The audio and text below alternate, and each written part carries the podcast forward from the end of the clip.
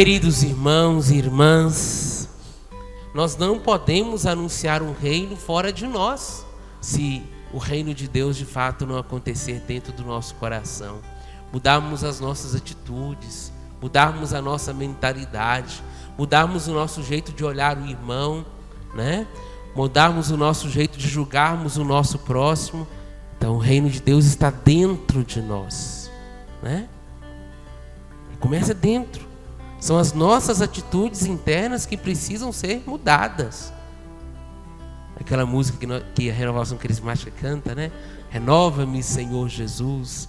Já não quero ser lugar. Porque tudo que há dentro de mim precisa ser mudado.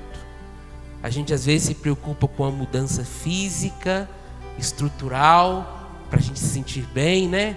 E nós nos esquecemos que aquilo que de fato nos completa e nos traz bem-estar está dentro do nosso coração.